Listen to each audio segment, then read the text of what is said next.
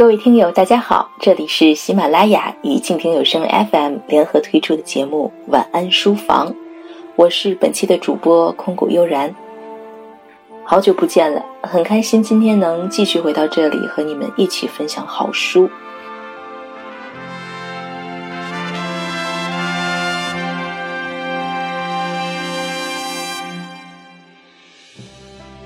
今天呢，我想给大家推荐一本最新出版的好书。它的名字叫做《Opus》，中文译名为《作品》。这本书是记录日本非常著名的动画导演金敏先生在他自己的漫画生涯的最后的一作作品。这部作品呢，在各方努力下，终于重见天日，首度以单行本的形式结集出版，且如其所愿的收录了他生前曾被拒绝刊登的。最终化的结局。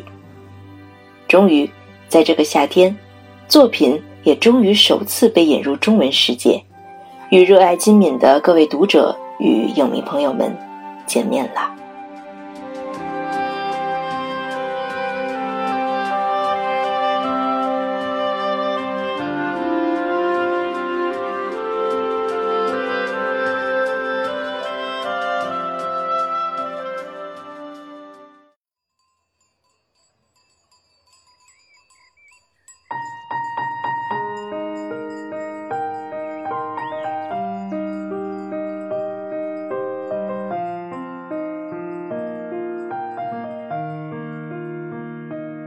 说起金敏，很多人都知道他是日本不可多得的天才导演。其实他也是漫画家。一九六三年，金敏在日本的北海道札幌市出生。由于父亲工作调动，经常搬家，他逐渐爱上了漫画和动画。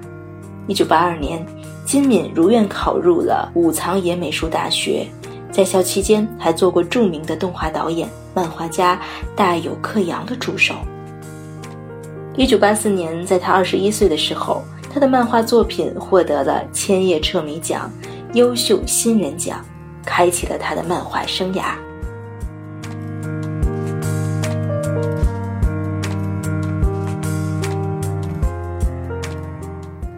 一九九五年，三十二岁的时候，金敏终于靠着漫画方面的收入，搬到了舒适度小有升级的新家。在这里，二百个超越极限的日夜，他画出了最后一部长篇的连载漫画，也就是今天给大家推荐的这部《Opus》作品。这部关于漫画的漫画，不料连载十九话以后，杂志社突然倒闭，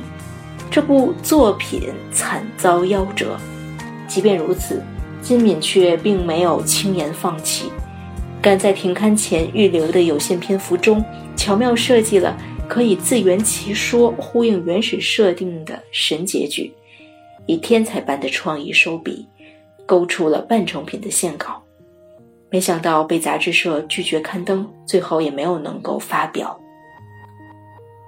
接下来，众所周知，金敏先生投入到了动画导演的工作中去了，《未麻的布屋》《东京教父》《红辣椒》等等作品。获得好评无数。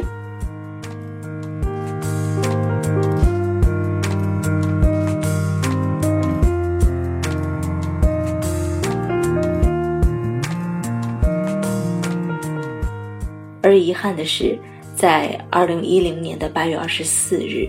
金敏先生溘然长逝，留下一封长达四千余字的遗书，一则列有一百七十八部挚爱电影的片单。一部筹备中的动画长片，许多影迷悲痛不已。而在先生走后将近十年的日子里，我们庆幸能看到这样一部他的漫画作品再次出版，再次进入金敏的多维度的时空世界。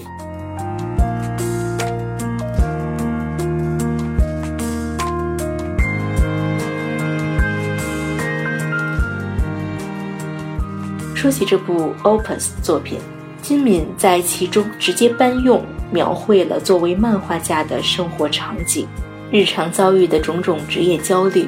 被编辑催稿、被读者评议等困扰，并且本人在结局中也真实的出镜了。金敏在我的造梦之路中爆料，主角漫画家的工作场所是完全按照自己当时住的房间画下来的，画自己身边的东西还真是有趣。他这样说，在豆瓣的书评中这样介绍他：剧情悬念迭起，气氛惊悚，叙事巧设伏笔，层层递进，角色性格鲜明，张力十足，动作场面密集。加塞中式元素，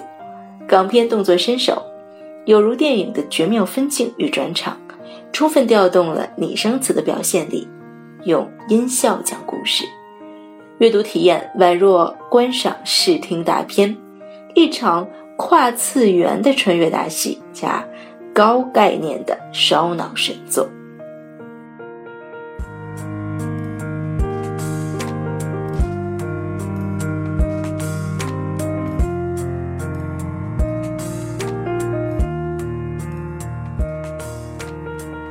文本的企划设定借鉴弗洛伊德、荣格、拉康等心理学理论、存在主义哲学以及后现代主义建立美学和叙事实验，从主题到形式，皆体现金敏驾驭现实主义与超现实主义的高超技巧。